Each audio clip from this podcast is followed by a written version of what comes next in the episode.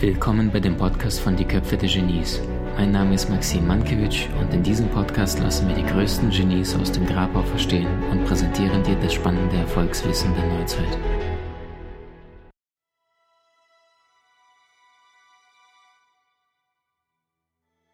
Wenn wir jetzt mal einen Menschen mitten im Leben nehmen, irgendwo jemand zwischen 25, 50 und der sagt, Mensch, Professor Hüter, was kann ich heute tagtäglich tun, um mein Gehirnpotenzial äh, oder, oder meine Gehirnareale leistungsfähiger zu machen? Was sind denn da konkrete Tipps aus Ihrer Sicht? Das wird dann ganz eigenartig. Also ich, es, es, ist sehr hilfreich, wenn man dann in dem Alter nochmal auf die Idee kommt, sich um was zu kümmern. Mhm. Also um irgendwas, was, wo man gebraucht wird für. Also um, um Nachbarn, Freunde, vielleicht auch um Tiere, vielleicht auch um vergammelten Bachlauf oder was immer das sein mag. In dem Augenblick, wo man sich einsetzt für etwas, was einem am Herzen liegt, eignet man sich von ganz allein und mit Freude all das an, was man an Wissen und Können braucht, um das auch umzusetzen. Und dann ist das eigentlich etwas, was dazu führt, dass man nicht nur das Gefühl hat, dass man seinem eigenen Dasein einen Sinn verleiht, sondern dann ist es auch etwas, was einen dazu bringt, nicht auf dem Sofa zu sitzen und zu warten, dass einem irgendwas zugetragen wird, sondern dass man rausgeht in die Welt und die Möglichkeiten, die sich da draußen bieten, dann auch für sich selber nutzt. Und noch schöner ist es, wenn man sich um etwas mit anderen gemeinsam kümmern kann, weil man sich dann gegenseitig hält wir sind ja viel mehr soziale Wesen, als wir das so äh, vor uns selbst zuzugeben bereit sind. Mhm. Brauchen die anderen und müssten eigentlich versuchen, mal solche Gemeinschaften hinzukriegen, wo man tatsächlich das Gefühl hat, dass man in der Gemeinschaft anfängt, über sich hinauszuwachsen. Äh, ein bisschen versuchen wir, das ist eigentlich das Anliegen der Akademie. Ich habe so eine Akademie gegründet, Akademie für Potenzialentfaltung da versuchen wir Menschen dabei zu helfen, zu solchen Gemeinschaften zusammenzuwachsen. Also Sie sagen, statt rational zu sagen, größer, weiter, schneller, ich leistungsstark im Gehirn, sagen Sie lieber, wenn wir jetzt die Gehirnhälften uns anschauen, gemeinsam, ja, es gibt ja dieses Bild, kennen Sie mit Sicherheit, ne, da wo da auf der einen Seite des Gehirns sitzt der ITler und, und auf der anderen ist die grüne Wiese und die Menschen sind äh, emotional miteinander. Ja, es ist ein bisschen, kleines bisschen komplizierter. Es ist so, dass wir mm, sehr viel Wert im Augenblick in unserer Gesellschaft legen auf unsere kognitiven Fähigkeiten. Die mhm. werden dann auch entwickelt und da achtet auch die Schule darauf. Das hat alles viel mit Ausbildung zu tun und, äh, und noch hat eigentlich nicht so viel mit dem zu tun, mit dem, was ich immer nenne, Bildung für ein gelingendes Leben. Also man kann alleine mit dem nackten Verstand zwar viele Probleme lösen, aber äh, wir kennen ja genügend Beispiele, wo Leute mit dem nackten Verstand auch furchtbare Probleme erst erzeugt haben. Also mhm. Kriegstreiber, Mafiabosse, Investmentbanker, die brauchen ja auch sehr viel kognitive Fähigkeiten, waren häufig auf den besten Schulen und den besten Universitäten. Und dann sieht man, dass der Verstand alleine irgendwie ist zwar ein Tool, ein Werkzeug, aber wofür man das benutzt, hängt dann noch von was anderem ab. Und deshalb glaube ich, dass wir im Augenblick dabei sind und auch lernen müssen, wie wir den Verstand wieder mit unserer eigenen Lebendigkeit zusammenbringen. Das heißt, wenn ich meinen Verstand benutze, um meine lebendigen Bedürfnisse zu stillen, dann kriegt dieser Verstand als Werkzeug eine, eine Art Kompass, wofür ich ihn verwende. Und da kann ich nicht viel Schaden stiften. Mhm. Deshalb geht es nicht so um entweder Gefühle oder Verstand, sondern es geht um die Nutzung des Verstandes, um die lebendigen Bedürfnisse, die wir haben, so zu stillen, dass wir leben können inmitten von anderen, die auch leben wollen. Mhm. Schon eine schöne Aufgabe. Mhm. Professor Hüter, wie sehen Sie das im Bereich Depression, Burnout, traumatische Erlebnisse? Da kamen viele Fragen dazu. Also wie kann ein Mensch sein Trauma leichter loslassen aus der Ebene eines Gehirnforschers? Oder was ist die Depression oder ein Burnout? Stellt sich das langsam bei den Menschen ein? Was hilft da, vorher das zu erkennen und auch leicht herauszukommen? Das sind jetzt das unterschiedliche ist, Bereiche. Das ist eine schwierige Problematik, weil dafür haben wir eine eigene Disziplin, die heißt dann Psychiatrie oder Psychotherapie. Vielleicht kann ich aber so viel sagen, wenn man in so einen depressiven Zustand gerät, kann man im Hirn sehen, wie da plötzlich Aktivitätsmuster verändert sind. Und zwar permanent. Und diese Veränderung, die man da im Hirn hat, die gleicht dem, was man vorübergehend mal im Hirn aufbaut an Aktivitätsmuster, wenn man tiefe Trauer empfindet. Das heißt, äh, diese Hilflosigkeit und diese Ohnmacht, wenn man einen wichtigen, wertvollen Menschen verloren hat, erzeugt im, Muster ein Aktiv im Hirn ein Aktivierungsmuster, was mit diesem Gefühl dann auch einhergeht. Und bei manchen Menschen entsteht so ein Muster und es geht nicht wieder weg. Es stabilisiert sich. Und jetzt möchte ich nicht darüber spekulieren, warum sich das stabilisiert. Aber es ist auf alle Fälle hilfreich zu wissen, dass das menschliche Hirn bis ins hohe Alter umbaufähig ist und dass so ein Umbau möglich ist, dass da plötzlich ein Zustand im Hirn entsteht, mit dem man eigentlich nur noch tiefe Traurigkeit und Weltverdrossenheit empfinden kann und keinen Mut mehr hat auf den nächsten Tag. Und das ist aber auch wieder aufzulösen. Da muss man nicht das ganze Leben lang damit herumlaufen. Und das Gleiche gilt für die schweren Traumatisierungen, die manche Menschen äh, erlitten haben.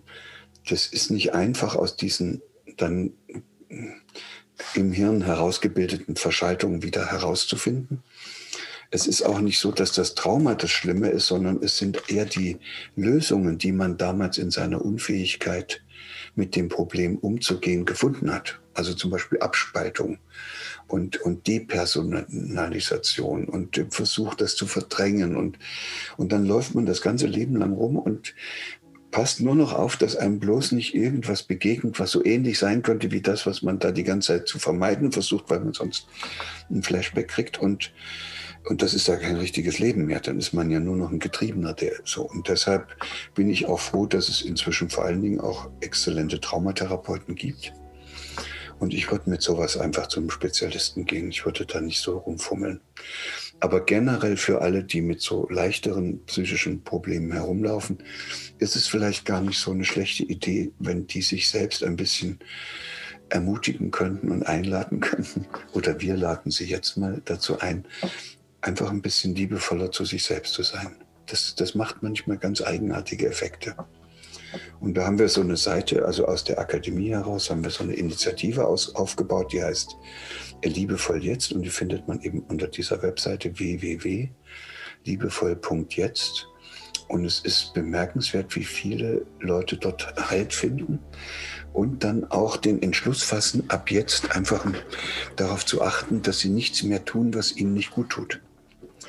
Und diese Erlaubnis zu bekommen, ist offenbar eine große Befreiung, weil wir ständig glauben, wir müssten wie in einem Hamsterrad alles machen, was andere von uns erwarten, weil wir so begierig auf diese Anerkennung durch die anderen sind. Und wenn man dann einfach das mal ausprobiert und man isst nur noch Sachen, die einem gut tun und auch nur noch mit Leuten, die einem gut tun und auch nichts mehr mit schlechtem Gewissen und man guckt sich auch im Fernsehen oder im Internet nur noch was an, was einem gut tut, da kriegt man auf einmal wieder so ein Gefühl der Selbstbestimmtheit. Also ich bin der Gestalter meines eigenen Lebens. Ich reagiere nicht wie ein Automat, der jeden Abend da diese Tagesschau oder diese, diese Sendung mir anguckt, obwohl sie mir gar nicht gut tun. Und dann habe ich plötzlich wieder mich verbunden mit meiner eigenen Gestaltungskraft, und dabei verbinde ich mich natürlich auch, weil ich mich fragen muss, was tut mir denn gut? Da verbinde ich mich auch wieder mit, meiner, mit meinen lebendigen Bedürfnissen. Mhm. Also auch mit meiner Erotik, mit meiner Sinnlichkeit, mit meiner Lebensfreude, mit meiner Gestaltungslust. So, und dann merkt man plötzlich, dann werden Menschen regelrecht wieder lebendig. Mhm. Und das ist dann sicherlich auch ein Weg, wie man aus so einer schwierigen psychischen Situation, in der man schon lange drin hängt, möglicherweise rausfindet, weil es einem eine andere Erfahrung mit einem selbst ermöglicht. Also bevor man da ewig in diesen alten Dingen herumwühlt und äh, nun irgendwie versucht herauszufinden, was Mama und Papa einem da alles Böses angetan haben, könnte man auch nach vorne blicken und sagen, okay, ich mache ab jetzt nur noch Sachen, wo ich mich selber darüber freuen kann, dass ich sie mache. Hat mit Egoismus übrigens nichts zu tun. Das heißt eher Selbstfürsorge, was man da macht. Ich meine von Studien gelesen zu haben, die davon berichtet haben, dass Menschen ab dem 50. Lebensjahr plus minus haben dann die größere Chance, in diesen Gelassenheitsmodus zu kommen, wo viele vorher sich da vielleicht mehr auf diesem Karrieretrip oder ich habe noch das und das und das zu erledigen. Sagen Sie, was könnte denn ein Mensch, der jetzt vielleicht 21 ist und dieses Interview sich anschaut, anschaut äh, und, sagt, im Grunde genommen, der Weg ist definiert, seit er 14 ist. Der Vater hat gesagt, du wirst dann mal Jura und später wirst du ein Anwalt und dann geht er diesen Weg und spürt aber jetzt schon, das ist nicht meins, merkt, dass er da irgendwelchen Gewohnheiten aufgeflogen ist und ist kurz davor, gerade ins zweite Semester zu gehen und merkt, eigentlich hat es gar nichts mit ihm zu tun. Würden Sie sagen, lernen zu kommunizieren, lernen nach innen zu lauschen? Äh, ja, aber das hat ja mit Kommunizieren nichts zu tun. Versuch mal in dich reinzuspüren, was du eigentlich wirklich willst. Also noch ein bisschen härter ausgedrückt, wofür du dieses wunderbare Leben, das dir geschenkt worden ist, gerne nutzen möchtest. Mhm. Und wenn er dann sagt, okay, also das geht mir um Umweltschutz und es geht mir um Artenvielfalt und dafür möchte ich mich einsetzen, dann würde ich sagen, na hör mal, mein Lieber, das gibt nichts Wichtigeres als Jurist zu sein. Die braucht man ganz dringend in dem Sektor, weil die Juristen sind die einzigen, die diesen Umweltsündern dieses Handwerk legen können. Also hau rein. In fünf oder vier Jahren bist du durch und dann kannst du loslegen.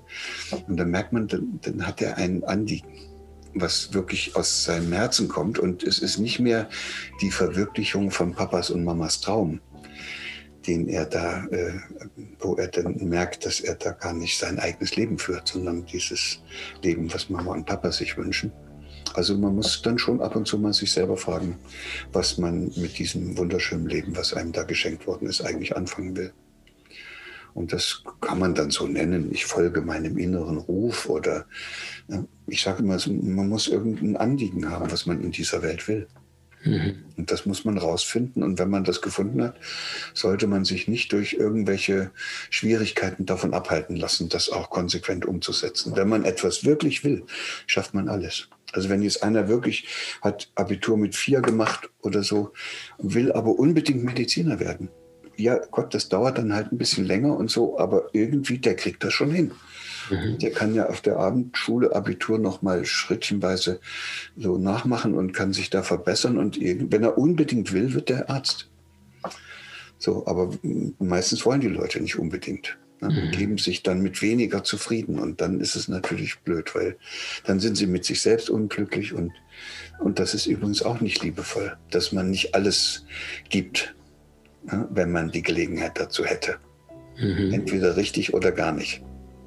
Könnten Sie auf die Zirbeldrüse eingehen und auch Stichwort Wahrnehmung, Stichwort äh, glückliches Gehirn? Was macht denn uns Menschen dauerhaft glücklich und wovon brauchen wir möglicherweise weniger, was viele Menschen allerdings denken? Die Zirbeldrüse heißt sozusagen für den Hirnforscher ist das die Epiphyse. Wir haben eine Hypophyse, die hängt hier unten und die Epiphyse hängt da oben und in der äh, wird auch Melatonin produziert. Ich habe selbst sehr lange an dieser Melatoninforschung äh, teilgenommen und habe auch äh, gemerkt, dass man die Zirbeldrüse entfernen kann und man sieht dann nichts. Also so wichtig kann sie gar nicht sein. Und möglicherweise ist auch das, was wir mit dem Melatonin so hören und was uns da erzählt wird, wofür das alles zuständig ist. Und dass es dann auch so wunderbar hilft, um einzuschlafen. Ich, ich weiß nicht, ob es immer noch helfen würde, wenn man nicht dran glauben würde. Und Thema Gehirnforschung und glücklich sein, das glückliche Gehirn. Was können Sie dazu sagen? Das ist, also Glück ist ein Zustand, also wenn man, man muss wissen, dass das Hirn ständig einen Zustand anstrebt, wo alles gut zusammenpasst. So. Und das ist, den nennen die Hirnforscher Kohärenz. Da ist sozusagen rechts und links und oben und unten und alles passt wunderbar und meine alten Erfahrungen passen jetzt zu dem, was ich jetzt erlebe und die Erwartungen passen zu dem, was ich da so habe und, und, und der Körper und der Geist und, und, und die Seele ist alles eins und ich habe tolle Freunde um mich herum und fühle mich in der Natur bestens eingebettet und auch noch kosmisch verbunden, dann passt alles. Ne? So, und das habe ich jetzt absichtlich so aufgezählt, weil dann klar wird, das gibt es überhaupt nicht. Es ist aber das, was das Hirn anstrebt, was alles Leben anstrebt, diesen Zustand, wo alles passt, weil da die wenigste Energie verbraucht wird. Und wir haben dafür diese schönen Worte, also Schlaraffenland und Paradies und Himmelreich. Also es ist offenbar schon sehr lange ein Traum, dass alles passt. Und jetzt ist vielleicht erste, der, der erste Zeitpunkt erreicht, wo wir als Menschen begreifen können, dass es überhaupt gar nicht darum geht, dass alles passt, sondern dass wir als Menschen die Möglichkeit haben zu lernen, wie es immer wieder passend gemacht werden kann, wenn es nicht mehr passt. Also das ist, das ist doch viel schöner. Sie haben mit Ihrer Frau immer mal wieder Streit und lernen, wie sie sich immer wieder versöhnen, als wenn sie die ganze Zeit mit Friede, Freude, Eierkuchen auf dem Sofa Händchen halten sitzen. Mhm. Das heißt, es geht nicht darum, glücklich zu sein, indem man den Zustand aufrechterhält, sondern es geht darum zu lernen, wie man den Zustand des Glücks immer wieder herstellt. Und dazu gehört natürlich auch das Leid wie will ich denn überhaupt merken, dass ich glücklich bin, wenn ich vorher nicht gelitten habe? Und wenn ich mich vorher mit meiner Frau nicht gestritten habe, kann ich gar nicht spüren, wie toll das ist, wenn es endlich vorbei ist und, ich wieder, und wir es wieder miteinander hingekriegt haben.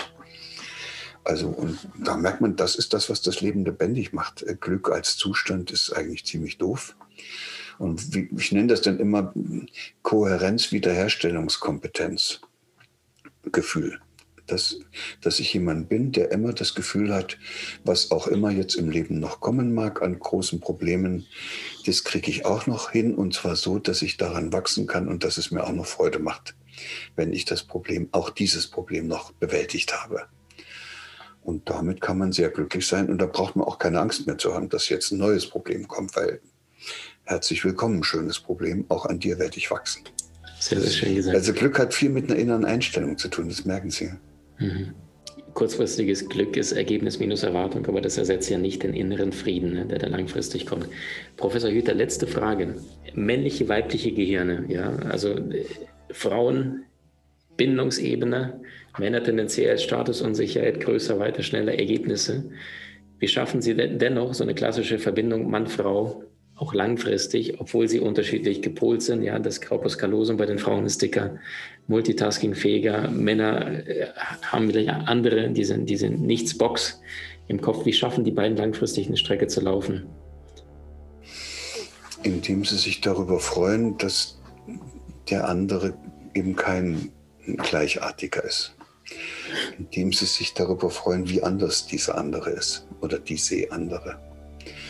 Und äh, dazu gehört ja dann auch, dass man erkannt hat, dass das Leben erst dadurch bunt und reich wird, dass man, dass es so vielfältig ist.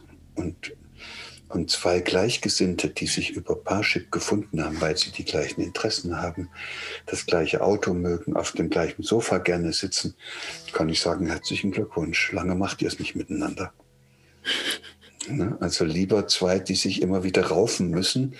Das geht auch manchmal schief. Dann muss man eben sagen, okay, das war zu viel für mich. Äh, die Herausforderung habe ich nicht bewältigt, aber dann kann man sich auch trennen und kann es nochmal mit einer etwas weniger schwierigen Nummer versuchen. Auf alle Fälle sollte man nicht versuchen, jemanden zu finden, der in allen Dingen seiner eigenen Meinung ist und dem, der genau dieser Vorstellung entspricht von dem anderen Menschen, von dem man erwartet, dass er einen glücklich macht. Also wenn ich anfange von, und ich höre solche, solche Texte, ich, I can't live with any longer without you. Und da kriege ich eine Gänsehaut und mir wird ganz übel und ich haue ab, so schnell ich kann. Weil das hat mit Liebe nichts zu tun, das ist, das ist aber ganz ja, schwierige Abhängigkeit. Ich möchte keine Frau haben, ich möchte nicht mit einem Partner zusammenleben, der ohne mich lebensuntüchtig ist. Im Gegenteil, das Leben miteinander soll eine Bereicherung sein, aber doch nicht ein Leid, weil ich ständig den anderen festhalten muss, dass er mir nicht davon, davon geht. Also dann ließe sich äh, auch der Unterschied zwischen Mann und Frau nicht nur einfach ertragen, sondern genießen. Super schön.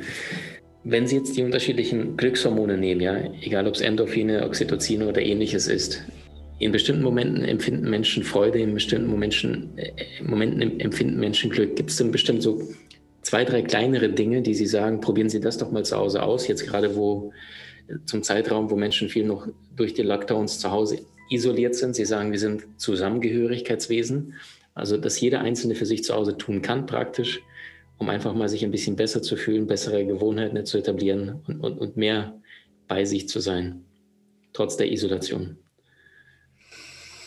äh, wir nehmen einen ganz schlimmen Fall. Das ist ein Häftling, der im Knast sitzt. Der ist nun noch enger eingefärcht, als wir das im Augenblick sind. Und auch dieser Häftling hat Optionen. Der kann entweder mit dem Kopf gegen die Wand rennen, bis er blutig ist.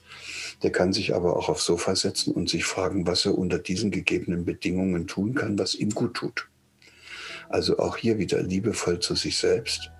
Und das geht sogar im Knast. Und in dem Augenblick, wo ihm da was einfällt, also wo er beispielsweise in Gedanken ein Schachspiel macht, ne, mit gegen sich selbst so, dann ist er wieder Gestalter seines eigenen Lebens.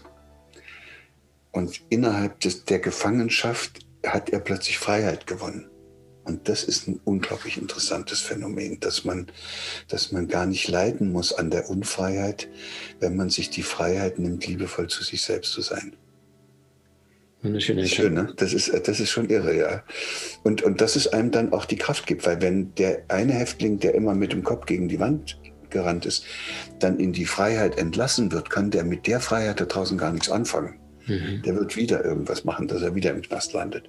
Aber der, der im Knast gelernt hat, diese Freiheit zu gewinnen, indem er etwas tut, was ihm gut tut, der, der kommt ja zur Ruhe. Der, der muss ja dann auch nicht mehr ständig irgendwas haben, was er sich irgendwo klauen muss. Der ist ja reich genug. Und deshalb ist der dann, wenn er aus dem Knast kommt, ein anderer, als der er war, als er reingegangen ist. Und deshalb ist das, glaube ich, eine gute Idee, weil das wir alle jetzt auch ein bisschen diese Phase dieser Corona-Verunsicherung nutzen, um uns nochmal zu fragen, worum es eigentlich im Leben geht, was wirklich wichtig ist und ob wir nicht einfach mal ausprobieren könnten, na, mal rauszufinden, wie sich das anfühlt, wenn wir nicht einfach nur immer alles abarbeiten, sondern wenn wir das tun, ab und zu wenigstens mal etwas tun, was uns gut tut. So, und dann könnten Menschen anfangen, sich selbst wieder mehr zu mögen. Und die sind dann auch nicht mehr so Bedürftige, die ständig andere brauchen für irgendwas. Die, die sind sich selbst genug und, und die haben dann was zu verschenken. Das heißt, das sind dann auch welche, die sind liebevoller zu anderen. Und am Ende, da bin ich wieder der Biologe, sind die auch liebevoller zu allem Lebendigen. Die latschen nicht über so eine Frühlingswiese und, und, und, und gedankenlos, weil sie also irgendwas im Kopf haben, sondern die merken, das sind Blumen. Und dann, dann gehen sie damit auch sorgfältiger um. Gibt es irgendeinen Film, der Ihnen in Ihrem Leben besonders gut getan hat oder irgendwelche zwei, drei Filme, wo Sie sagen, das hat Sie berührt? Wenn ja, welche und warum? Nee, es, mit den Filmen habe ich es nicht so sehr. Oder Büchern, ja, gerne. Weil das ist, ich kann mich aber erinnern, dass ich als Kind ein Buch gelesen habe, was ich bis heute nicht vergessen habe. Das ist Hemingway, Der alte Mann und das Meer. Ein Buch über die Vergeblichkeit menschlichen Bemühens. Der geht da raus und fängt einen Riesenfisch, der Fischer. Und er hat auch so einen kleinen Jungen, der ihn dabei begleitet und der an ihn glaubt. Und dann hat er tatsächlich so einen riesen langen Fisch da an der, an der Leine und bevor er den aber dann in tagelangen Kampf niederringt und ihn dann am Außenboot festbindet und dann zurückrudert, da wird dieser Fisch natürlich vollkommen aufgefressen von den anderen Fischen, die da äh, was wunderbar sind. Ja, ja. Und eigentlich nur mit dem, kommt nur mit dem Gerippe an. Und trotzdem ist er glücklich. Er ist total glücklich, dass er diesen riesen Fisch gefangen hat. Und dann merkt man, es kommt gar nicht auf den Erfolg an also auf, den, also auf, auf diesen materiellen Erfolg, diesen Fisch dann zu essen und ihn nach Hause zu tragen und von anderen bewundert zu werden, sondern das ist ein Ringen mit sich selbst und seinem und der Idee, dass er einfach so einen großen Fisch fangen wollte. Das hat mich als Kind irrsinnig fasziniert und irgendwie trägt sich das so durchs ganze Leben. Das ist toll. Ja, und solche, solche Geschichten mag ich sehr, weil die einen ein bisschen daran erinnern, worauf es im Leben ankommt. Welche Musik hört Gerald Hüther zu Hause, wenn er mal ein bisschen Zeit hat, am liebsten? Äh, das ist auch nicht so spezifisch, dass ich da nun immer zu das Gleiche höre, aber, aber ich mag Bruckner, ich mag klassische Musik und ich bin eben auch ein Kind meiner Zeit und ich, und ich mag John Lennon und, und es gibt kaum was Schöneres, als wenn der äh, dieses wunderbare Lied Imagine singt. Mhm. Da kriege ich Tränen in die Augen vor Begeisterung und habe dann auch immer die Idee, dass das doch eigentlich schön wäre, wenn viele Menschen diese Fähigkeit wieder zurückgewinnen könnten, an das zu, daran zu glauben, dass es anders geht und es dann auch anders zu machen. Das ist so schön, dass Sie es gerade ansprechen, weil John Lennon, als er dann in Indien damals war, äh, war auch bei uns im Podcast nicht live, allerdings die Geschichte von John Lennon. Und dann sagte er auch, die Zeit, die man zu verschwenden genießt, ist nicht verschwendet. Und jetzt sagen Sie, bevor du mal die, die, die weltlichen Erfolge alle jagst und dein Kind drillst, komm mal bei dir an. Sei mal liebevoll mit dir selbst und so wirst du ein liebevoller Partner, Ehemann, Bruder, Schwester, Vorbild, beruflich wie privat. Ja, es macht auch viel mehr Spaß, weil es dann einfach, es gelingt, das Leben gelingt, ohne dass man sich anstrengt. Und je mehr man sich anstrengt, desto weniger gelingt es. Mhm. das ist komisch. Heißt ja nicht umsonst to fall in love, ne? in Liebe fallen und nicht erzwingen und rational denken. Super schön, ja. dass Sie es ansprechen. Professor Hüter, wir verlinken alles, was Sie sich äh, mit uns geteilt haben, die Akademie liebevoll jetzt für diejenigen, die es alle interessiert, was da gerade an Möglichkeiten da sind, dank des Internets, was vor 30 Jahren noch nicht möglich gewesen wäre.